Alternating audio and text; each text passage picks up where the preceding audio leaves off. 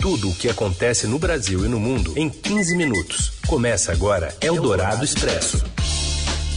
Olá, boa tarde. Está começando mais uma edição do Eldorado Expresso, sempre trazendo para você as principais notícias do dia, na hora do seu almoço, mais ou menos. Isso para você que está com a gente ao vivo no FM 107,3 do Eldorado, também no aplicativo do Eldorado, no nosso site ou para você que está no podcast em qualquer horário, ou até mesmo já no ano novo, porque já é 2022 em algumas regiões da Ásia e da Oceania. Eu sou Raíssen Abac e estes são os destaques desta edição de sexta-feira, 31 de dezembro de 2021. Dois navios de cruzeiro registram pelo menos 146 casos de Covid em Santos e Salvador. A Anvisa monitora passageiros em isolamento. Populistas e democratas se enfrentam em várias eleições pelo mundo em 2022. No Brasil, Michel Temer diz ao Estadão que o próximo presidente terá que pacificar e reconstruir o país. E ainda a consolidação do home office nas regiões mais ricas e as vitórias de um etíope e uma queniana na corrida de São Silvestre. É o Dourado Expresso. Tudo o que acontece no Brasil e no mundo em 15 minutos. Um surto de Covid-19 em dois cruzeiros na costa brasileira soma ao menos 146 casos e é investigado pela Anvisa, que realiza supervisão sanitária e avalia a adoção de medidas. Os detalhes chegam agora de Brasília com a Júlia Afonso. A Agência Nacional de Vigilância Sanitária informou que está monitorando surtos de Covid-19 em dois navios. De acordo com o último boletim da Anvisa, havia 146 casos confirmados da doença entre tripulantes e passageiros de dois cruzeiros, o MSC Esplêndida e o Costa Diadema. Ele está atracado em Salvador, com 68 casos confirmados de Covid em 24 horas. São 56 em tripulantes e 12 em passageiros. Em nota, a Anvisa informou que não autorizou a operação da embarcação em Salvador e que estava proibido o embarque e desembarque de viajantes até que fosse finalizada a investigação da agência. Segundo a Anvisa, 3.836 pessoas estão embarcadas nesse navio Costa Diadema. Já o navio MSC Esplêndida, segundo a Anvisa, atracou no Porto de Santos na quarta-feira após relatar novos casos de Covid a bordo. De acordo com o último boletim da agência, 51 tripulantes e 27 passageiros tinham testado positivo para Covid. Eles ainda identificaram 54 contactantes, ou seja, pessoas que tiveram tiveram contato com esses casos positivos de Covid. De acordo com a Anvisa, novos desembarques ou embarques desse navio não estão autorizados e o cruzeiro tem que permanecer atracado em Santos até o fim da análise dos dados da doença pelas autoridades de saúde. Eldorado Expresso. E um dos assuntos que com certeza estarão entre os principais desde os primeiros minutos do próximo ano são as eleições, não só brasileiras, como em todo o mundo. O portal do Estadão traz um conteúdo especial nesta sexta-feira, no qual afirma que os embates entre populismo radical e democracia estarão ainda mais presentes em 2022. Para um dos maiores estudiosos sobre ciência política do mundo, Arendt Liffert, o avanço das duas vertentes ameaça desintegrar a ordem mundial surgida depois da queda do Muro de Berlim e os princípios do e os princípios da democracia, do Estado de Direito e dos direitos humanos.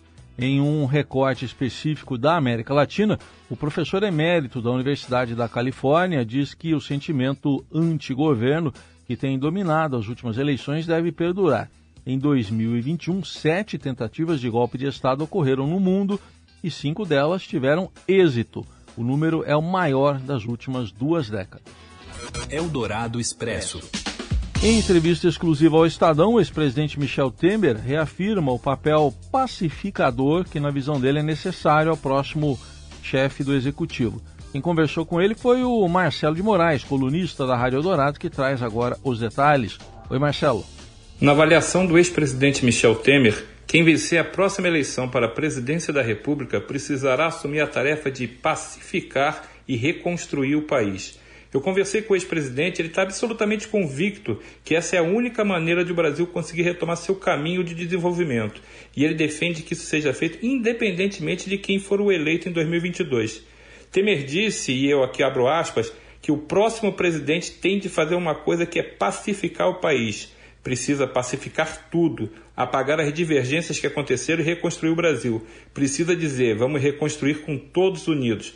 E para Temer, pacificar o Brasil significa começar do zero, com todos caminhando juntos e ampliando o diálogo. Desde que deixou a presidência, Temer tem sido acionado para atuar como uma espécie de conciliador em crises institucionais, como a que envolveu o presidente Jair Bolsonaro e o ministro do Supremo Tribunal Federal, Alexandre de Moraes, por exemplo. Na ocasião, naquela feriado de 7 de setembro, parecia que ia haver uma ruptura incontornável entre Bolsonaro e o Supremo. Isso parecia inevitável e Temer acabou sendo chamado pelo presidente para redigir uma declaração à nação que ajudou a esfriar aquela crise política. Agora Temer volta ao mesmo caminho de pacificador e de conciliador e defende essa pacificação em nome da reconstrução do Brasil. Eldorado Expresso.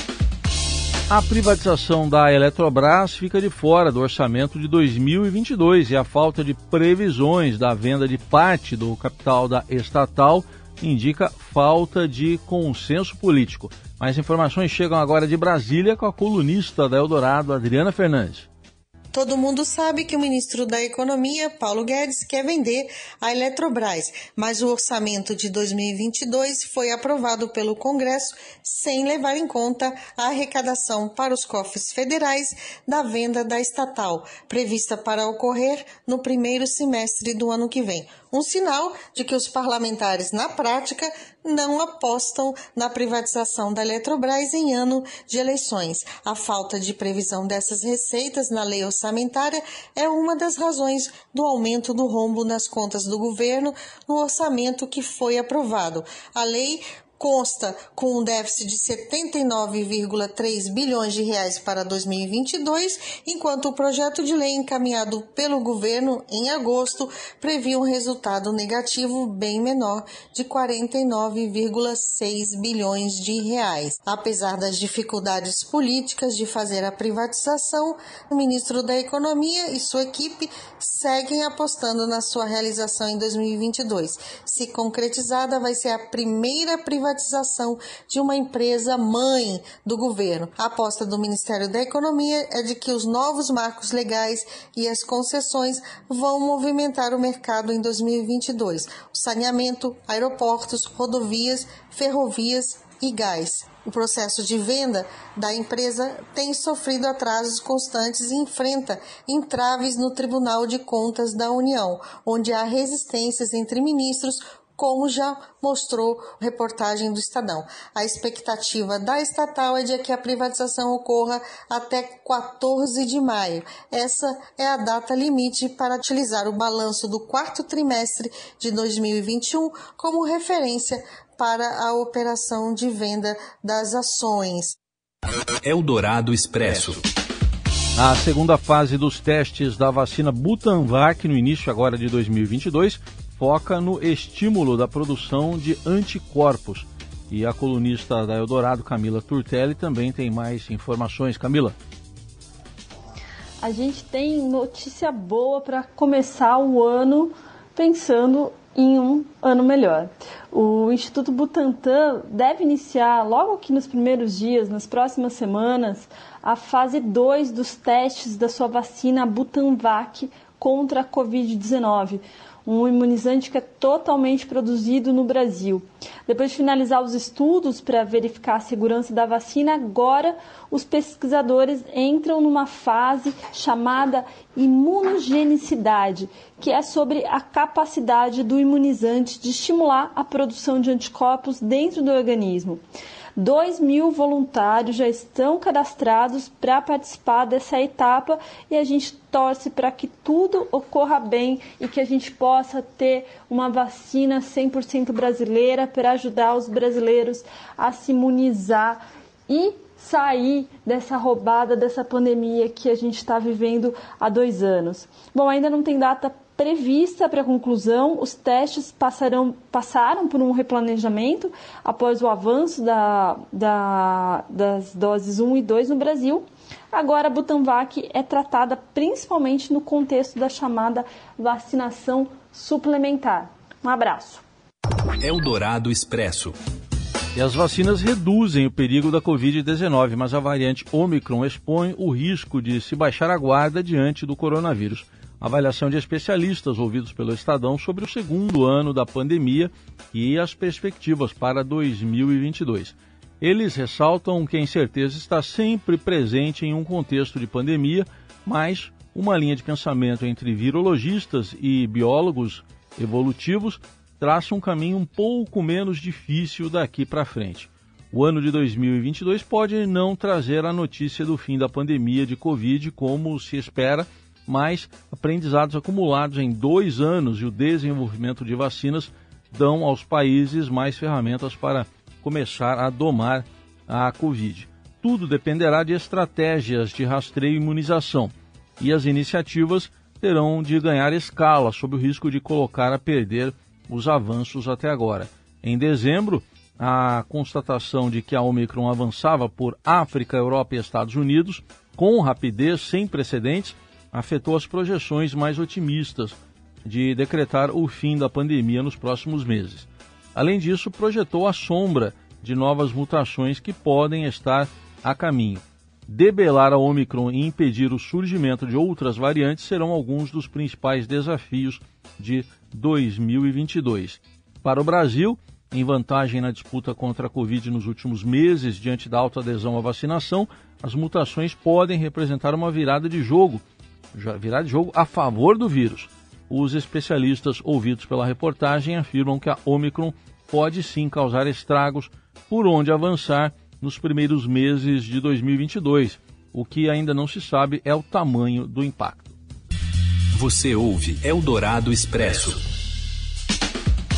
Seguimos com as principais notícias deste último dia do ano. Ao longo da pandemia, o trabalho remoto ganhou destaque, mas o chamado home office não foi a realidade para a maioria dos brasileiros. Segundo um estudo do Instituto Brasileiro de Economia, o IBRE, da Fundação Getúlio Vargas, a modalidade à distância foi adotada por cerca de 10% dos trabalhadores do país, sendo que a concentração foi forte nas regiões mais ricas e urbanizadas, como as cidades de São Paulo, Rio de Janeiro e Brasília. De acordo com a pesquisa, a infraestrutura deficiente dos domicílios em outras regiões, tanto do ponto de vista de equipamentos quanto do acesso à internet, limitou bastante o home office no norte e no nordeste. Mesmo no auge do isolamento social, entre maio e junho de 2020, o número de trabalhadores atuando remotamente no país mal passou de 9 milhões, segundo os dados do IBGE. Em novembro do ano passado, o último levantamento disponível, o número caiu para 7 milhões e 300 mil trabalhadores, apenas 8,7% do total de ocupados e estaria vinculado ao gigantesco fechamento de vagas por causa da pandemia. Eldorado Expresso. Um etíope e uma queniana são os grandes campeões da corrida de São Silvestre que encerra o ano esportivo brasileiro. Quem fala é o Márcios Azevedo. A tradicional corrida de São Silvestre encerrou o ano esportivo no Brasil nesta sexta-feira, 31 de dezembro de 2021.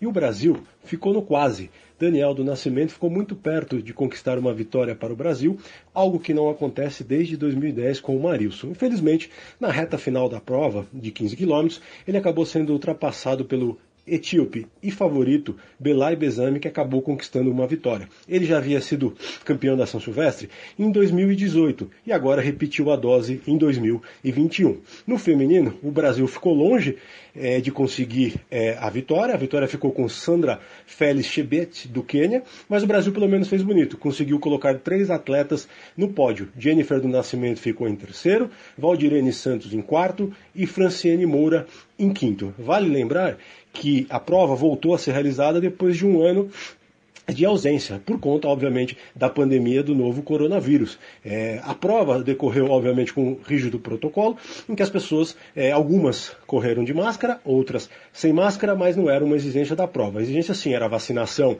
é, de até a segunda dose ou a apresentação do teste negativo para quem ainda não se imunizou totalmente contra o Covid-19. Realmente foi uma festa muito bacana, apesar, obviamente, da preocupação com a pandemia ainda continuar. Mas, infelizmente, é assim, a vida ter que continuar e tivemos essa São Silvestre em 2021.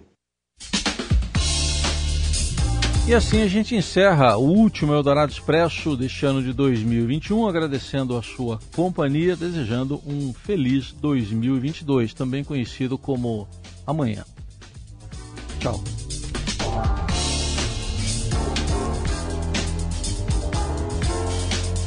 Você ouviu Eldorado Expresso tudo o que acontece no Brasil e no mundo em 15 minutos.